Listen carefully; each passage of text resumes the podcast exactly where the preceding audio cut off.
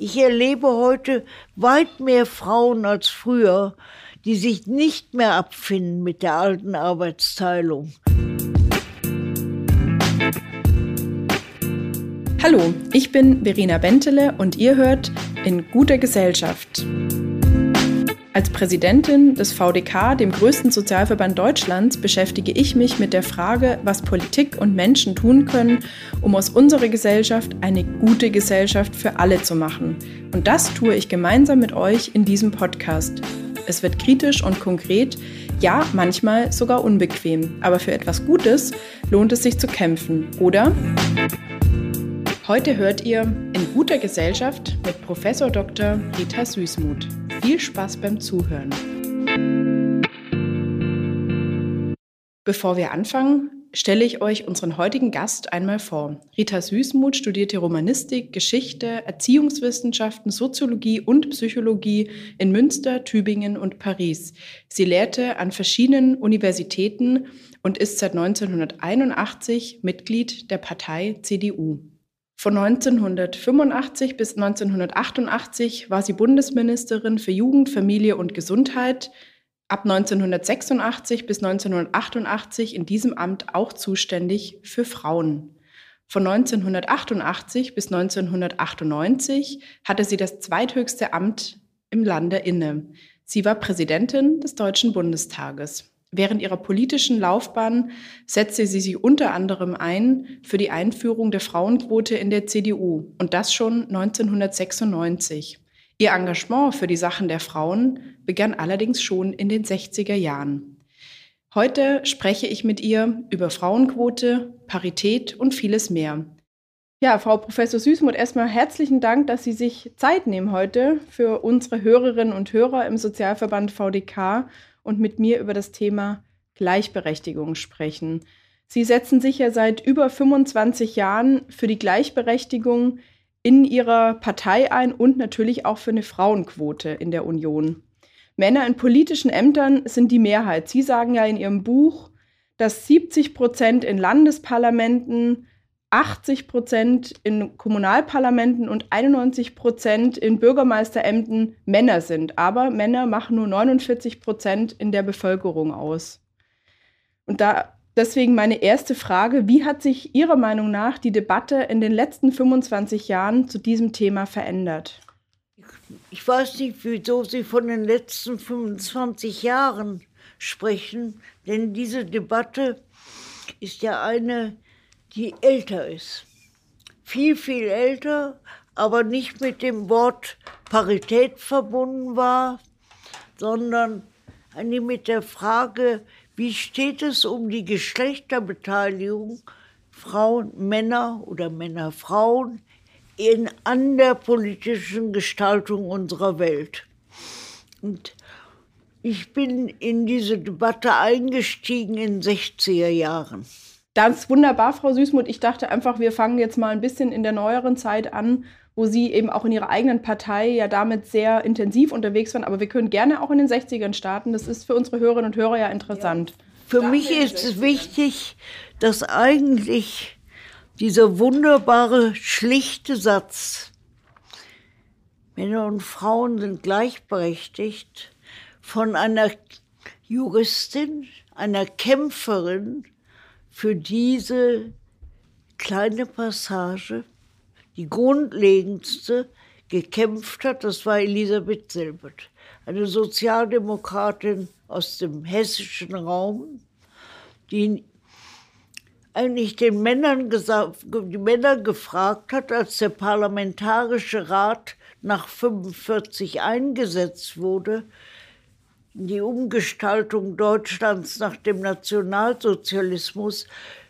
Wie haltet ihr es mit den Frauen? Haben die gesagt, Frauen spielen bei uns gar kein, ist kein Thema. Waren ja auch nur vier Frauen von 65 Beteiligten. Und dann hat er gesagt, ja, was denkst du denn darüber, Elisabeth? Ja, ich halte das für wichtig, hat sie gesagt. Dafür kämpfe ich doch schon vor der Weimarer Republik und in der Weimarer Republik und muss feststellen, Der Nationalsozialismus hat wieder alles zerstört und wir fangen wieder von vorne an. Denn wir waren ja in der Weimarer Republik zumindest so weit, aktives und passives Wahlrecht zu haben.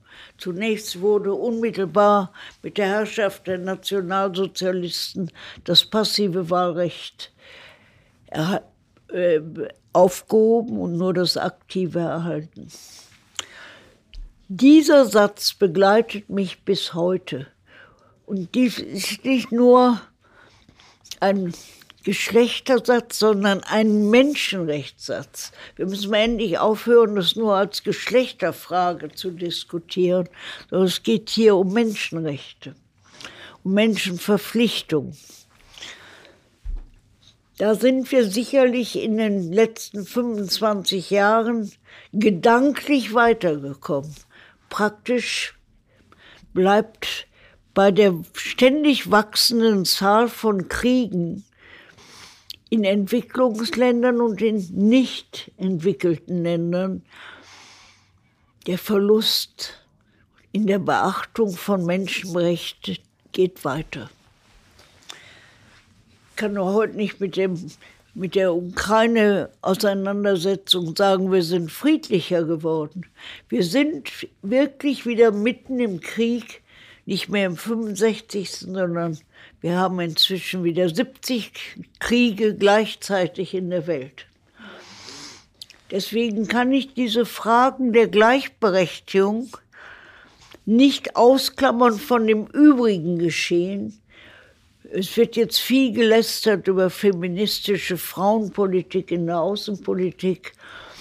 Also eigentlich ist das ja ein ganz später Nachkömmling, dass Frauen, insbesondere in Deutschland, in anderen Ländern früher, an der Außenpolitik maßgeblich beteiligt werden. Aber bleiben wir mal bei Frauen in der Politik. Wir hatten in den letzten 16 Jahren in Deutschland bis letztes Jahr eine Kanzlerin mit äh, Frau Dr. Merkel. Und äh, trotzdem sehen wir, dass sich ja politisch nicht so viel, wie wir beide, ich denke, da sind wir beide als Frauen uns ja einig, wie wir uns das wünschen würden und wie wir das auch gerne, wenn wir heute Frau Selbert nochmal treffen könnten, ihr das sagen würden, dass wir in der Gleichberechtigung sehr viel weiter sind. Also wir haben immer noch im Moment äh, unter den Unions, unter den CDU-CSU-Frauen keine Ministerpräsidentin. Wie gesagt, wir hatten eine Bundeskanzlerin, keine mehr, keine mehr natürlich, genau im Moment, äh, meinte ich. Und ähm, deswegen schon nochmal meine Frage, was ist denn in den letzten Jahren tatsächlich nicht passiert, um hier wirklich voranzukommen und nicht nur mehr Bewusstsein zu haben, sondern auch natürlich wirklich Fakten zu schaffen? Zu dieser wichtigen, zentralen Frage kann man nur ganz schlicht sagen, erstens, eine Schwalbe macht noch keinen Sommer. Also ich habe immer dieses Bild gesehen, wo dann vorgestellt wurden, Angela Merkel, die Verteidigungsministerin und die Präsidentin in Europa. Und da hat man gesagt, die drei Frauen, jetzt schon drei. Unser Grundsatz ist in keiner Weise verwirklicht worden, in dem die Beteiligung der Frauen auf eine gleichgewichtige Maßstab zu bringen.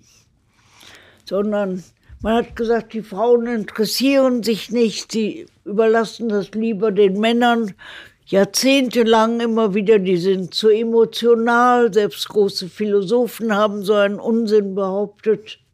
Zu Ihrer Frage gehört das, die entscheidende Zusatz, woran hapert es denn eigentlich? Ich will gar nicht diese drei Frauen jetzt kritisieren, aber diese drei Frauen haben bisher nicht bewirken können. Angela Merkel ist aus der Politik des Bundes in Deutschland ausgeschieden mit dem Satz, ja, wir brauchen Parität. Wir brauchen einen anderen Grad an Beteiligung von Frauen. Aber das Gesetz, in dem da die Schritte vorgeschrieben sind, bis wann das erreicht werden soll, ist ja bis heute nicht mal umgesetzt, nicht mal anerkannt. Natürlich ist die Corona-Krise dazugekommen, aber ich stelle fest, dass Reden und Handeln überhaupt nicht beieinander liegen, sondern weit auseinander liegen. Okay, also woran hapert es tatsächlich? Äh, ein Thema ist ja zum Beispiel auch in Ihrer Partei, die Satzungskommission in der Union hat es sich ja schon vor zwei Jahren zu einer schrittweisen Einführung der 50-Prozent-Quote bis 25 durchgerungen.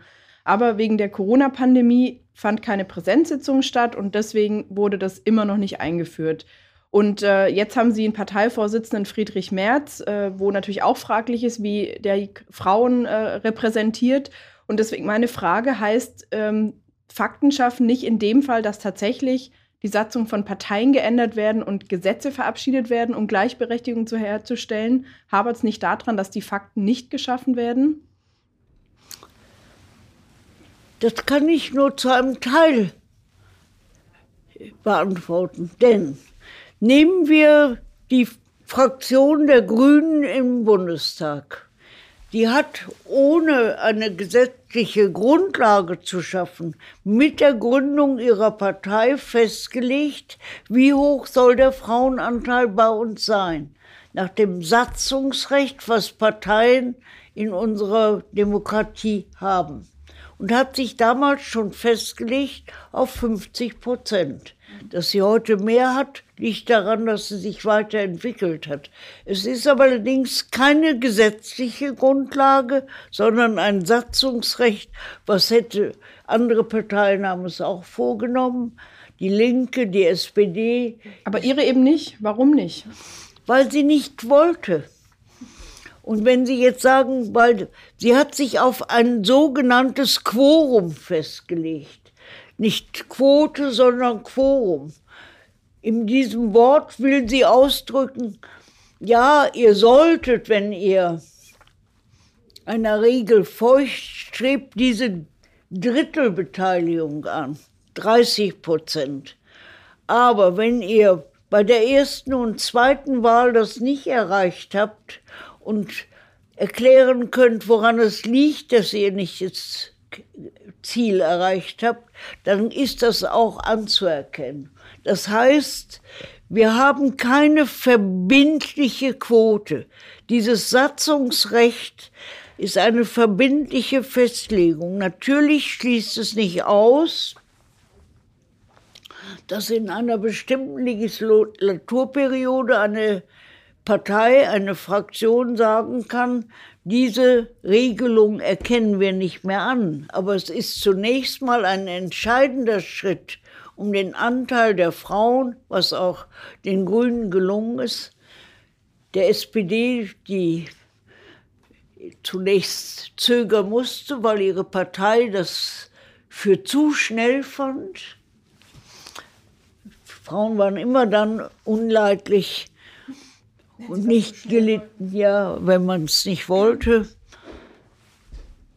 Und wir stellen fest, ohne Verbindlichkeit, das sage ich, ich bin keine Juristin, aber habe mich nun jahrelang inzwischen mit den Rechtsfragen beschäftigt.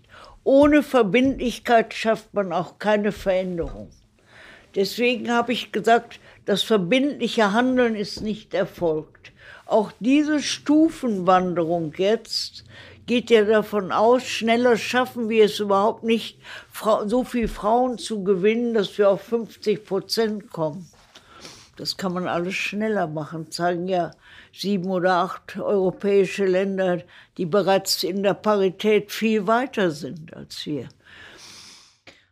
Ja, man muss halt irgendwann mal anfangen. Und ich meine, Sie haben ja eigentlich angefangen, auch schon sehr früh und auch in Ihrer eigenen Partei. Es hat Ihnen ja auch deutlich Kritik eingebracht aus den eigenen Reihen in der Union.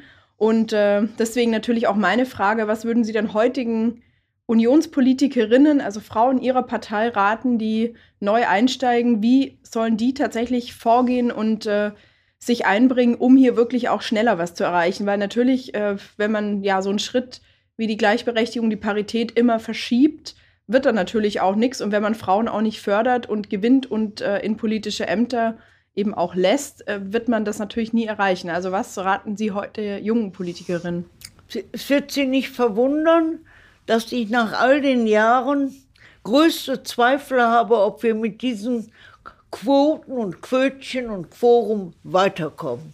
Und deswegen habe ich in meiner Auseinandersetzung auch im in, Betrachtung, wie sieht es in anderen Ländern aus, wie sieht es in anderen Parteien in Deutschland aus, mich mehr und mehr der Parität zugewandt. Weg von den Quoten, eine gesetzliche Regelung, gleiche Anteile von Frauen und Männern. Damit löse ich, behaupte nicht, löse alle Probleme, aber ich habe zu oft erlebt im Ausschuss, wenn nur zwei Frauen von 30 im Ausschuss sind und Sozialversicherung für Frauen im Alter fordern, dann wird erklärt, hört auf mit eurem Gedöns, sorgt dafür, dass alle Frauen erwerbstätig sind, dann haben sie auch eine Rente. Da schäumt man innerlich und denkt, ja, und wer macht dann die Sorgearbeit, die Care-Arbeit? Meine Entscheidung ist seit geraumer Zeit, auch den Frauen, und wir haben erneut die Frauen in Bewegung versetzt. Erstens, weil wir einen großen Anteil, ganz großen Anteil qualifizierter, gut ausgebildeter Frauen haben. Dieser alte Vorwurf, ihr müsst es erst mal lernen, gilt nicht. Wir brauchen keine Nachhilfestunde. Wir brauchen Möglichkeiten, handeln und Einfluss nehmen zu können in der Innen- und Außenpolitik.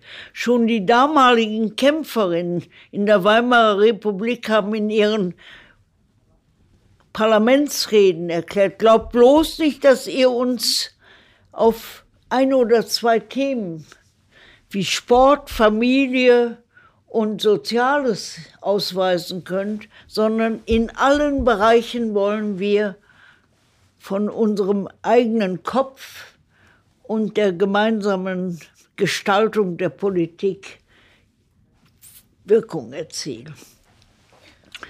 Jetzt sind wir heute wieder bei der Frage, und das zeigt diese Unentschiedenheit, ja, die Quote eigentlich nicht, ist die zweitbeste Lösung. Ich sehe aber nirgendwo, wo ohne die Quote wirklich ein Vorankommen erfolgt ist. Jetzt können Sie sagen, doch, es gibt im skandinavischen Bereich Länder, nehmen wir Norwegen, die ohne die Quote ausgekommen sind. Aber weil eine andere Sozialisation vorherrscht, dass die Vorstellung, Männer und Frauen sind gleich zu beteiligen, im Volk inzwischen verankert ist und als Selbstverständlichkeit erscheint und nicht mehr als Ausnahmeregelung. Und natürlich. Deswegen, ist verstanden, oder? Ja, ist total verstanden. Ich meine, gut, die haben natürlich ja glücklicherweise auch ganz andere Systeme, dass zum Beispiel äh, die Kinderbetreuung viel selbstverständlicher auch für den ganzen Tag organisiert ist, damit Frauen eben auch wieder arbeiten können. Da bleiben Männer aber natürlich auch mal zu Hause, wenn es Not tut.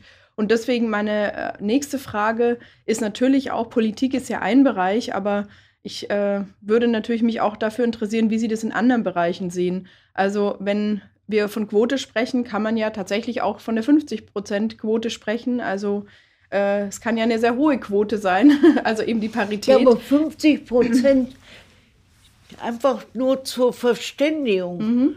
Eine Quote ist immer ein Teil von. Nicht? Das be besagt ja der, ein Anteil von. Mhm. Und eine Parität ist nicht mehr ein Anteil von, sondern gleiche Beteiligung. Wenn ich diese Beteiligung zwischen Zweien aufteile, dann ist das nicht, dass der eine 10 Prozent und der andere 90 Prozent erteilt. Das haben wir über 40 Jahre im Deutschen Bundestag gehabt. 10 Prozent Frauen, 90 Prozent Männer bis 87. Sondern das Quotendenken möchte ich verwandeln und aufheben durch gleiche Anteile von Frauen und Männern. Zu Ihrer Frage, die haben wie die Kinderbetreuung. Wenn Sie in einem Kreis eine Minderheit haben, sei es ein oder zwei Frauen, sei es zehn Prozent, dann können Sie nicht den gleichen Einfluss erzielen, als wenn Sie eine Gleichbeteiligung haben. Da hat Quantität auch mit Qualität zu tun. Ja, vor allem, also okay, wenn ich das äh, richtig einordne und ich finde das einen sehr schönen Ansatz, heißt natürlich Parität auch ein Stück mehr als eben eine Anzahl, sondern das heißt ja wirklich gleichberechtigte Mitgestaltung. Ja. Und äh, damit hebelt man natürlich auch Argumente der Kritiker aus, die immer von den in Anführungsstrichen Quotenfrauen sprechen, was mich auch äh, immer noch heute zur Weißglut treibt und äh, mich innerlich aufheulen lässt, wenn man sich rechtfertigen muss, Quotenfrau zu sein und eigentlich keine, ähm, ja, nicht die Qualität mitzubringen de, des Inhalts, sondern eben die Quotenfrau zu sein. Bei Männern fragt ja keiner, wie gut die wirklich sind. Das ist ja immer interessant. Bei Frauen wird die Frage immer noch gestellt. Aber vielleicht. Ähm, dann, bevor Sie zu Ihrem Aber kommen, mhm. Sie haben jetzt ausgesagt, was ich da in dem Büchlein geschrieben habe. Ich möchte nicht, dass Frauen länger Quotenfrauen sind. Das entspricht weder ihrem Selbstverständnis noch ihrem Wert. Und das haben Sie gerade selbst gesagt. Wenn ich erst mal beweisen muss, dass ich gleiche Leistungen erbringe, hat noch nie ein Mann erweisen müssen, sondern dass ich beteiligt werde als Mensch mit meinen Möglichkeiten und die als Befähigung angesehen wird. Frauen können das genauso gut betreiben wie Männer. Dann kann man nicht sagen, weil ihr nicht befähigt seid, könnt ihr auch nicht mitmachen. Ich habe all die Jahre erlebt, wo gesagt wurde, die müssen mal Reden lernen, die müssen lernen, welche Regeln in der Politik gelten. Ja, das haben die Männer auch gelernt und lernen müssen und manchmal gar nicht beachtet. Und von daher muss ich sagen, es ist mir ganz wichtig, dass wir in diesem Gespräch klären, gleiche Anteile ist etwas anderes als eine Quote. Es ist nicht mehr ein Anteil von, sondern gleich verteilt zwischen beiden Geschlechtern. Und jetzt werden Sie sagen, ja, und haben Sie auch alle Minderheiten dabei? Sondern da ist es dann in der Politik die Notwendigkeit. Denken Sie mal, was, wie die Behinderten gekämpft haben um Beteiligung.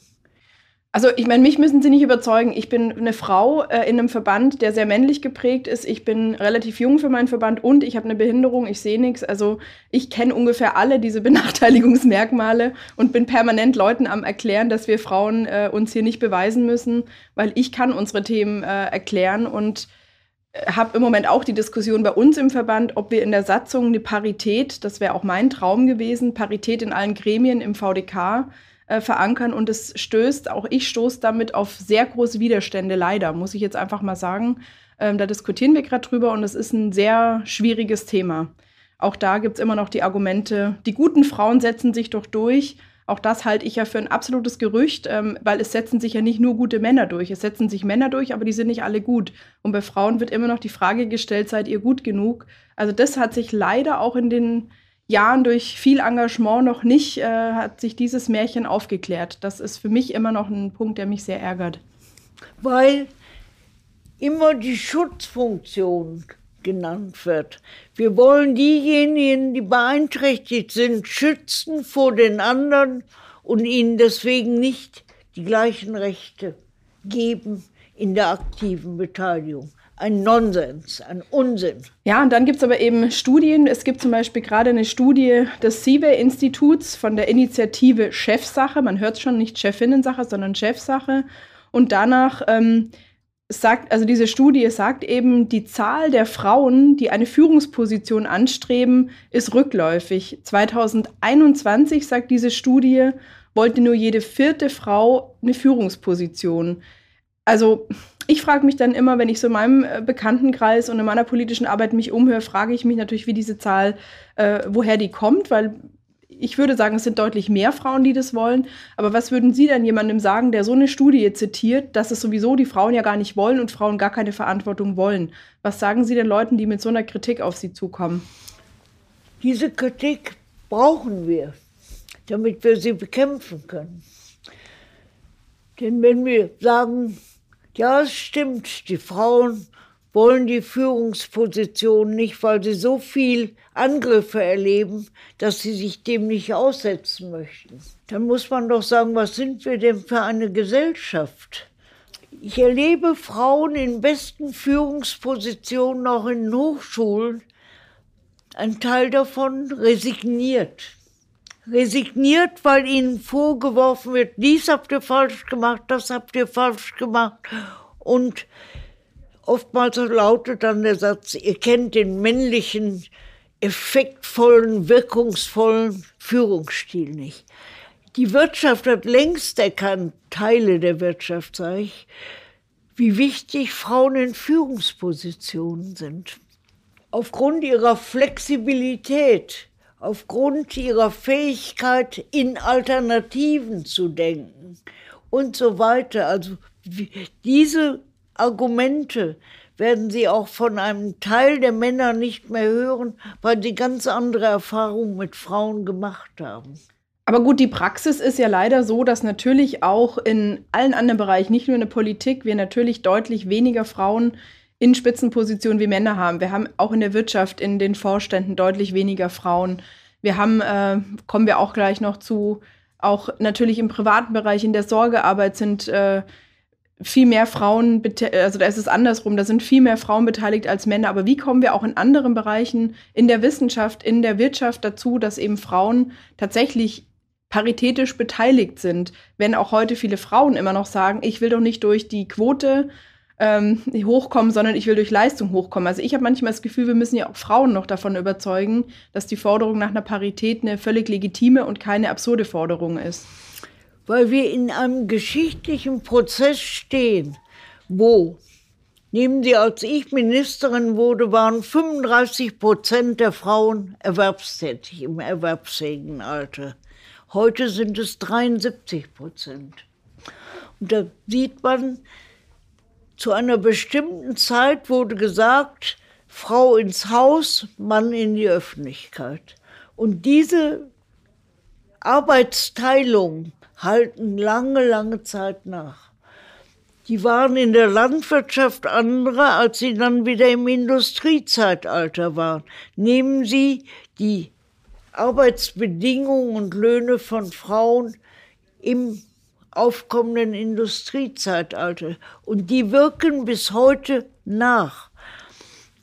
Wie ich Ihnen eben die Zahl genannt habe, 90 Prozent Männer in der Politik, in Parlamenten und Regierungen 10 Prozent Frauen. Das heißt, dieser Prozess ist ein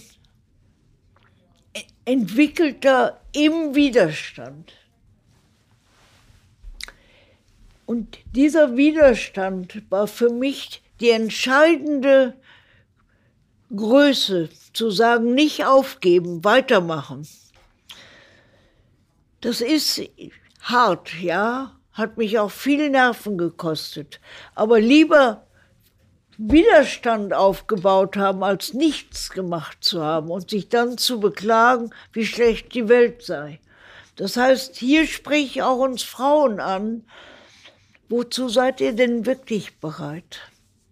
Okay, also wozu sollten Frauen Ihrer Meinung nach bereit sein, wenn es zum Beispiel um die gleiche Verteilung der sogenannten Care- oder Sorgearbeit geht, also Kindererziehung, Pflege von Angehörigen? Ja. Auch das ist ja heute immer noch ein Thema, wie gesagt, wo überproportional viel von Frauen übernommen wird und wo ähm, auch beim Thema Vereinbarkeit von Familie und Beruf interessanterweise immer noch die Frauen adressiert sind und meines Erachtens eben nicht die Männer. Ja, was mich immer stört in der mit, Diskussion. Mit ja dem Stillen der Mutter und so weiter beurteilt, begründet.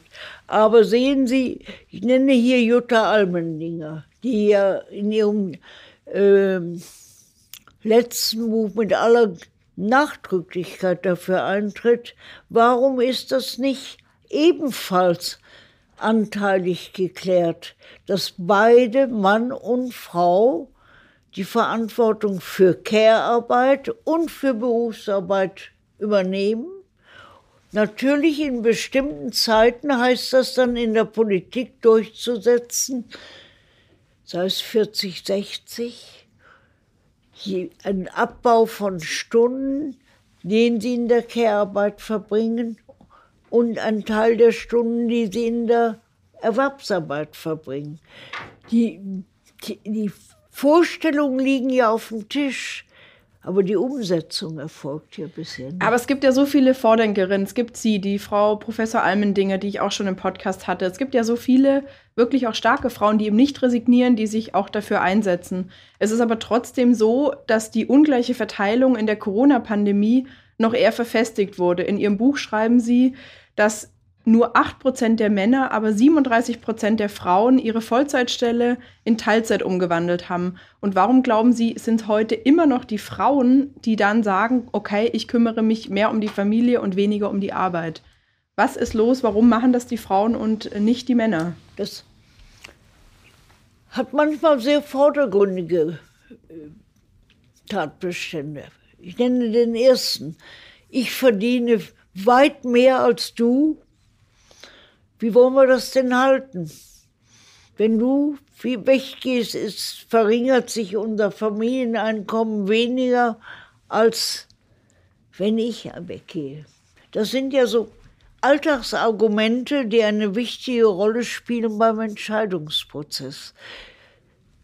Das Ideologische, Mut, das Kind gehört zur Mutter insbesondere das Kleinkind. Diesen Kampf habe ich jahrelang mitgemacht. Einschließlich der DDR-Diskussion, das sind alles geschädigte Kinder, weil sie zu früh in die Kita kommen. Seltsamerweise sind diese Kinder nicht weniger oder nicht mehr geschädigt als alle Kinder. Aber das hat sich festgesetzt. Die Pandemie hat uns erstmals auf einen ergänzenden Satz gebracht. Kinder brauchen Kinder. Und nicht nur die Mutter. Der Vater war überhaupt nicht wichtig. Mutter und Kind, jetzt sind es Kinder und Kinder und warum nicht Mutter, Vater und Kinder? Also diese Kita-Regelung, wo wir auch einen Schritt weiter gekommen sind, aber nehmen Sie wieder den Teil Schritt, wieder eine Quote von 30 Prozent für unter Dreijährige. Darunter leiden heute die Frauen, weil sie in der Umgebung herumfahren, wo denn noch eine Kita ist, die Plätze hat. Das ist ja kein, wenn die nicht zu den 30 Prozent gehört hat, haben andere einen Anspruch. Und das ist, heißt für mich eine Zerstückelung der Politik wo Konzepte auf den Tisch müssen. Wir kommen nicht mit 30. Wir brauchen mehr als das Doppelte und warum eigentlich nicht für alle Kinder. Natürlich gibt es Kinder, die Schwierigkeiten haben mit der Trennung von der Mutter. Manchmal auch, weil die Mütter sie zu stark an sich gebunden haben. Aber das lasse ich jetzt mal im Augenblick raus. Aber sie sehen, die Beteiligung ist notwendig, damit wir Versäumnisse der Vergangenheit, als ich damals Ministerin war und Tagesbetreuung forderte, ich bin in einer Weise angegriffen und fertig gemacht worden. Genauso bei 2000, bei 218 weil neues Denken einer dicken Wand von altem Denken gegenübersteht. Und wir sind heute wenigstens dabei, dies in Frage zu stellen. Aber damit ist es ja noch nicht abgeschafft. Und wir erleben ja gegenwärtig, Sie haben eben selbst die Pandemie angeführt, die alten Rollen kehren wieder, die Frauen reduzieren ihre Vollerwerbsarbeit auf Teilzeitarbeit. Zum Teil gehen sie sogar in die tariflich unbegleiteten Vereinbarungen, nur um der Aufgabe gerecht zu werden. Und das ist für mich ein Versagen der Politik, nicht ein Glücksfall der Politik. Genau, Versagen der Politik ist ein sehr gutes Stichwort. Im Grundgesetz steht, der Staat fördert die tatsächliche Durchsetzung der Gleichberechtigung von Frauen und Männern und wirkt auf die Beseitigung bestehender Nachteile hin. Wo ist im Moment für Sie die größte Baustelle, die von staatlicher Seite eben nicht gesehen wird oder die nicht angegangen wird, um sie zu beseitigen? Zunächst möchte ich doch noch mal diesen Satz im Grundgesetz verorten. Wann ist der überhaupt reingekommen? 1994. Das heißt, 1949 haben wir den Satz, Männer und Frauen sind gleichberechtigt. Die Ungleichheit besteht seit Jahren, wird auch immer ideologisch ummäntelt und zu begründen versucht. Aber ich muss Ihnen sagen, dieser Satz 3.2 ist das im Grundgesetz, den Sie eben zitiert haben, ist 94 nach hartem Ringen reingekommen. Und wenn auch Podcast hier, der ist nicht durch das Bundesverfassungsgericht hereingekommen, sondern es gab eine Kommission, die beauftragt war nach 89 der Zusammenführung von Ost- und Westdeutschland diese Dinge auch im Grundgesetz zu verankern. Und die Kommission ist gescheitert. Dann sind Frauen, wie bei der ersten Frauenministerin, auch SPD-Frauen beim Bundeskanzler geeinigt, gelandet und haben gesagt, wir kommen nicht weiter. Und dann ist durch eine politische Entscheidung dieser Satz dahin gekommen, wo er heute steht. Aber er wird nicht gleich beachtet wie der erste Satz, Männer und Frauen sind gleichberechtigt. Denn wir haben gesehen, dass sowohl jetzt bei den Regelungen in Thüringen wie bei den Regelungen in Brandenburg diese Beachtung, und das ist ein Satz des Grundgesetzes, nicht in gleicher Gewichtung, Stärke und Verpflichtung nachgegangen worden ist. Bei beiden ist dieser 3.2, der Staat ist verpflichtet oder der Staat fördert, da geht es immer darum, ob er verpflichtet sei oder nicht. Wahrscheinlich hätten wir das Wort verpflichtet auch noch rein müssen. Aber der Staat fördert, ist so gut wie der Staat hat zu fördern ist aber nicht so geschrieben und man redet sich damit heraus, es habe dieser Artikel 3.2 nicht die gleiche Grundlage, die gleiche, das gleiche Gewicht wie der Artikel 3.1. Aber das muss man mitdiskutieren, warum wir da stehen, so dastehen, wie wir heute dastehen.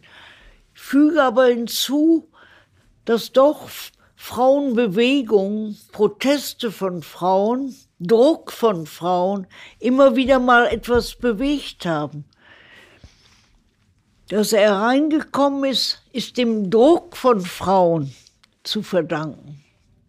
Und es passiert nichts, wenn man nur abwartet. Es wird schon irgendwann kommen, habt Geduld. Es gehört zur Verantwortung auch die Ungeduld. Gut, aber wir sind ja ungeduldig, bin ich auch, sind Sie auch immer noch, was ich sehr schön finde nach so vielen Jahren äh, Einsatz für die Gleichberechtigung, für die Parität. Ist äh, Ihnen im Koalitionsvertrag der Ampelregierung irgendeine Überraschung aufgefallen? Irgendwas, wo Sie sagen, ach ja, da haben die wirklich einen guten Schritt Richtung Gleichberechtigung gemacht?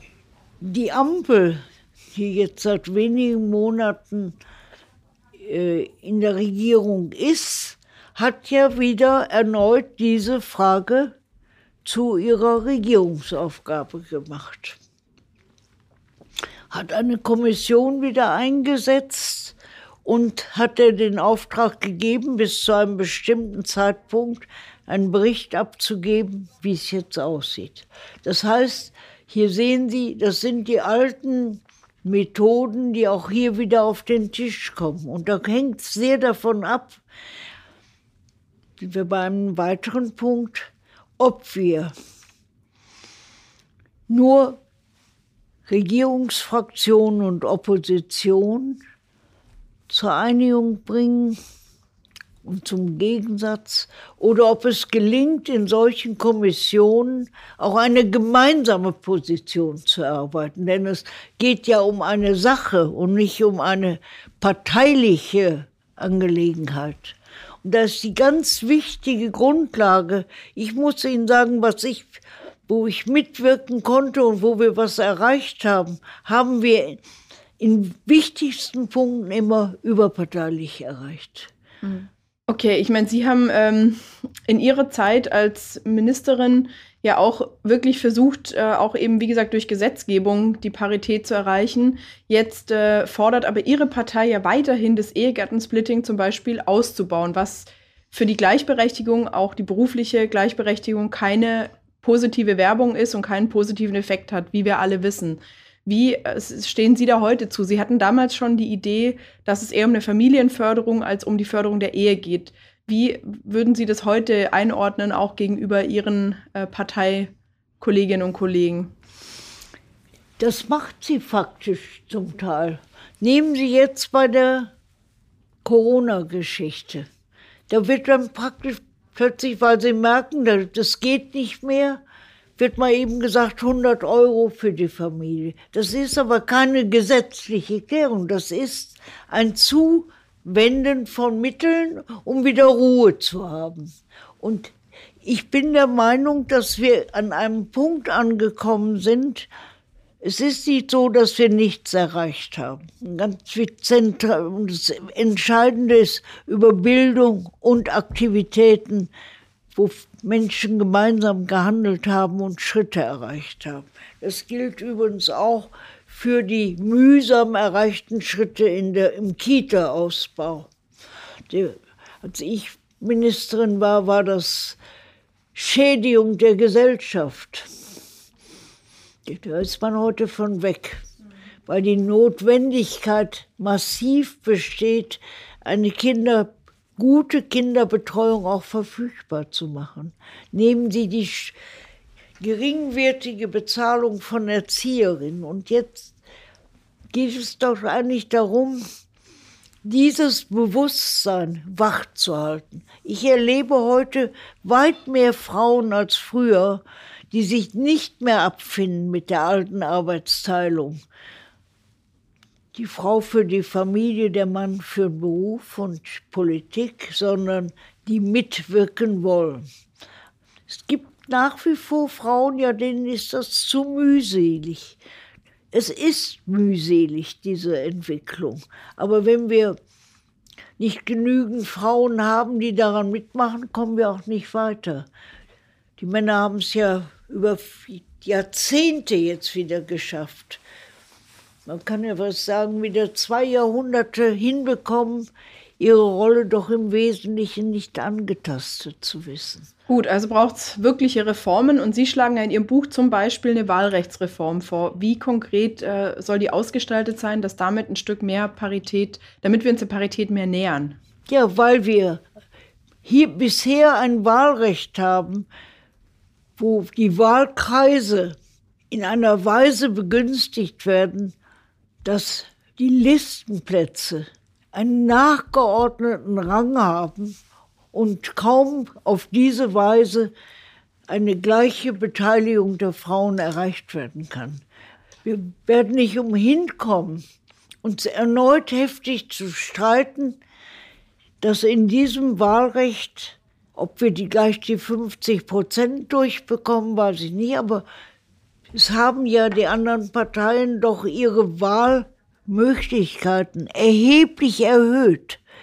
Die Grünen, die haben wir eben zu Beginn gesprochen, sodass eine größere Beteiligung und das heißt für mich auch eine größere Gerechtigkeit über das Wahlrecht gewährleistet wird.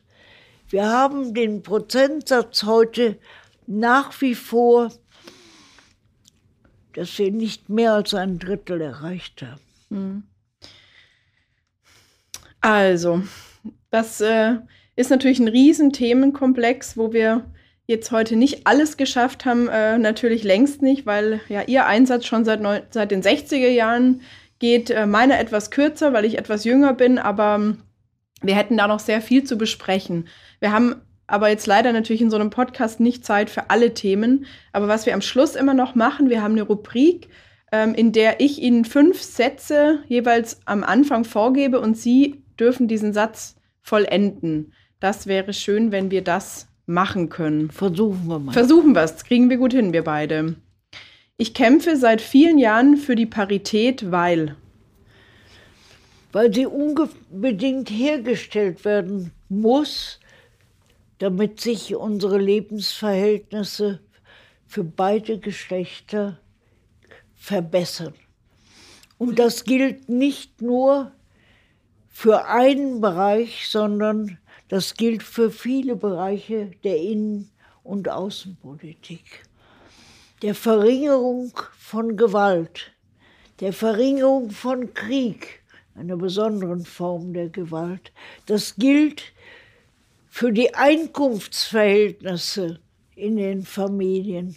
Das gilt für die Gestaltung menschlicher Verhältnisse in Umwelt und in der von Menschen möglichen Verbesserung der Lebensverhältnisse für alle Menschen. Und insofern ist dies keine Frauen- oder eine Geschlechterfrage, sondern eine gesellschaftliche Frage und betrifft genuin das Menschenrecht. Sehr vielen Dank. Da waren sehr viele Kommas drin, aber ist okay. Politikerin zu sein bedeutet, sich aufzumachen, um etwas zu verändern, zu gestalten, mitzuwirken und zu erfahren, Veränderung ist möglich. Diesen Satz möchte ich nicht mehr über die Frauenquote hören. Quote statt Qualität, eine Beleidigung der Frauen, weil damit schon ausgesprochen ist, dort wo sie nicht Gleiches zu Gleichem befähigt, zu Gleichem in der Lage ist, setzen wir die Quote. Das ist eine Ersatzleistung und eine Minderung in der vollen Anerkennung der menschlichen und das heißt der kognitiven, sozialen und emotionalen Qualität beider Geschlechter. Die Ära Merkel war für die Sache der Frauen eine nicht ausreichende, aber eine wichtige Zeit, weil sie vieles, ich nenne mal das komische Wort Modernisierung, herbeigeführt hat, die vorher so nicht möglich war. Die Beteiligung der Frauen an der Bildung, die Beteiligung der Frauen an der Wissenschaft, die Beteiligung der Frauen an den alltäglichen Lebensverhältnissen und an der kulturellen Welt wo auch immer wieder gezeigt wurde, das können die Frauen nicht so gut wie Männer. Sie haben es längst bewiesen. Das drängendste politische Problem ist, dass nicht gehandelt wird. Es wird viel diskutiert, viel zer zerredet, statt zu handeln, wo die, das, die Dringlichkeit so offenkundig ist gegen den Krieg gegen den Hunger, gegen die Zerstörung unseres Planeten. Und ich kann nur sagen, Wunsch an die junge Generation, gebt nicht auf. Macht, seid unbequem, aber ohne, aber wenn man immer nur bequem sein will, dann verändert man auch nichts. Ihr habt gezeigt, Ihr stöhnt nicht, ihr klagt nicht, aber ihr fordert. Ja, Frau Professor Dr. Süßmuth, das war jetzt eigentlich schon ein wunderschönes Schlusswort und so gute Wünsche auch für jüngere Menschen, die bei uns im Verband ja auch vertreten sind, ähm, durch mich und auch einige andere und auch meine ganzen Mitstreiterinnen und Streiter im VDK. Für die haben Sie hier einen sehr, sehr schönen Wunsch hinterlassen dafür und für Ihre Zeit sage ich ganz herzlichen Dank und äh, mich haben Sie mit Ihrer Forderung nach Parität auf jeden Fall an Ihrer Seite. Vielen Dank für Ihr Ich danke Ihnen für die Fragen, wenn auch immer nicht, vielleicht möchte man es immer noch kürzer haben, aber manches bedarf doch der längeren Ausführung und der Rückbesinnung. Woher kommen wir und wie können wir das Gute der Vergangenheit erhalten, das Mindergute abschaffen? Dankeschön. Bevor ich mich bei euch, liebe Hörerinnen und Hörer, verabschiede, möchte ich wie immer einen ganz persönlichen Lichtblick mit euch teilen. Der starke Anstieg der Gas- und Strompreise als mehr um das Doppelte bringt viele Menschen an ihre finanziellen Grenzen, vor allem arme Rentnerinnen und Rentner. Und das natürlich nicht nur in Deutschland. Nun gibt es eine wirklich herausragende Idee aus der italienischen Stadt Florenz. Die Idee, junge Menschen oder Menschen mit mehr Geld übernehmen Stromrechnungen von ärmeren und älteren Menschen. Der Slogan dazu, adoptiere eine Stromrechnung. Der Florentiner Bürgermeister rief diese groß angelegte Spendenaktion ins Leben, an der sich viele Privatpersonen und Unternehmen beteiligten.